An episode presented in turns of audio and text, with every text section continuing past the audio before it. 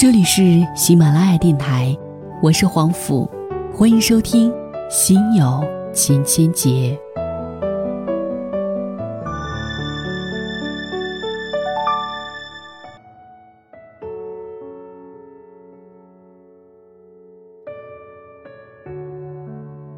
很多人在谈到未来的时候，说的最多的一个词就是迷茫。高考后，我不知道自己喜欢的什么专业；毕业后，不知道自己喜欢什么工作。而现实又逼着我们向前走，我们总要学点什么，干点什么。于是，稀里糊涂的我们就上路了。走来走去，却不知道自己要去哪儿。蓦然回首，顿时迷茫了。你是否有同感呢？我有一个朋友，他活得很帅，他年纪不大，能力不小，心眼不多，经历不少。每次跟他喝酒，我都觉得对面坐了一个女乔峰。女乔峰并不是女汉子的意思，而是这个人令人觉得很痛快，笑得痛快，活得精彩。我的通讯录里，他的名字叫帅妞。帅妞真正让我见识了什么叫人格魅力，虽然不是什么天生丽质，那与众不同的气质令其璀璨自信。他曾经考上公务员，做了半年以后，毅然决然地辞职去开淘宝店，家人痛心疾首，朋友们也不理解。他说：“没感觉的工作做一辈子我会疯掉。”淘宝店做的很用心，生意也很好，然后他就转交给朋友管理，开始拿存下的钱学摄影。本以为是玩票，摄影也学得很好，自成风格。开始有不少人找他拍摄婚礼照，成了一大副业。坚持运动的他，生性好动，终于自己背上包，做了大半年徒步旅行，足迹踏遍大半个中国。在如此繁忙的生活当中，他还学了一些日语。我本以为他就是心血来潮，结果真的到半年之后，他能够进行一般的对话了。这学习能力真的让人汗颜。其他诸如吉他、画画、写小说，只要他感兴趣、下功夫的，都能做得不错。这样的姑娘就像珍藏的红酒，相识的时间越久，越是散发出无与伦比的香气。这姑娘活得隐秘而自由，没有微博，朋友圈也从不发照片。所有的心情和感悟都记在一本随身携带的手账上，密密麻麻，干干净净。而最让我感到帅气的一点是，他从来不觉得自己了不起。他说：“我只是遵照了自己的内心，勇敢面对自己的渴望，就算很多事没有结果，也是开心的。”每当想起他，我总觉得有一股暖流注入。有的人，他什么都不用做，单单认识他，你就能感受到无比灿烂的能量。Z 姐是个活得自由的人，她常跟我说，一个人要活得自由且有尊严，他首先要能养活自己的欲望。道德是什么？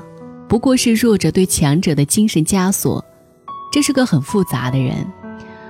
工作上，她是个女强人，白手起家，艰难创业，历经十年成为千万富翁。但正如她自己所说，她是个很没有道德感的人，只要不违反法律的事，他都不觉得有什么问题。反正也做了不少痛快自己、伤害他人之事，具体的我也就不展开了。当然，这让许多人对他颇有微词，背后讽刺。他对此不屑一顾。如果我可怜到要用别人的标准要求自己，那我赚这么多钱也就没有意义了。而我之所以能赚到这么多钱，正是因为别人的看法对我没有意义。他是个纯粹坦率的拜金主义者，过着土豪任性的生活。他认为，当今社会唯有钱能撑硬一个人的骨气。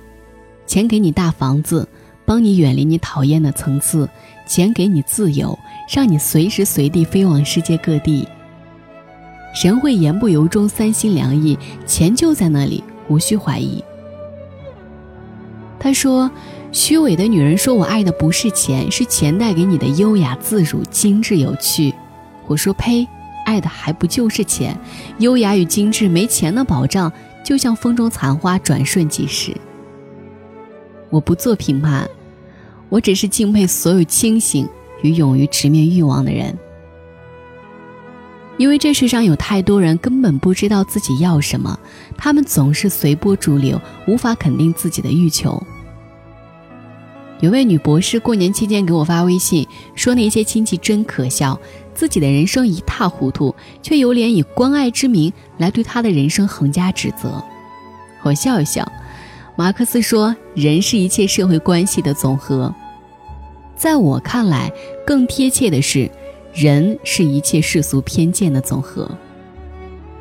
他回复我说得好，我读了这么多书，如果连肯定自己都做不到，要是别人说什么就什么，那才是悲哀。我们活在一个多元化价值的时代，很多事情已经不能再以简单的是非对错来评判。长辈们的经验越来越跟不上时代的潮流，传统的价值观也总显得迂腐无趣。于是，这个时代，最多迷茫的人。这个世界上，太多人不知道自己到底想要什么，他们总是等着别人来告诉自己你可以得到什么。知道为什么吗？因为他们不愿意在失败的时候是自己选择的错误，他们宁愿安慰自己，说是当初被人骗了。打开网络，翻开报纸，世界真奇妙。每天都有精彩的人生上演，可惜，那个主角总不是自己。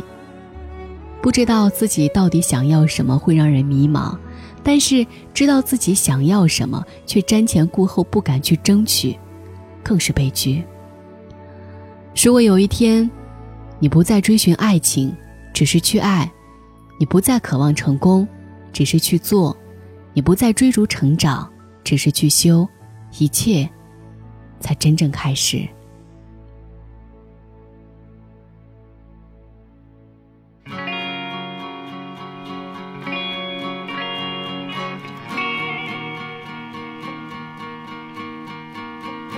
Waiting for the big fall to take us off. Quiet nights and desperate love.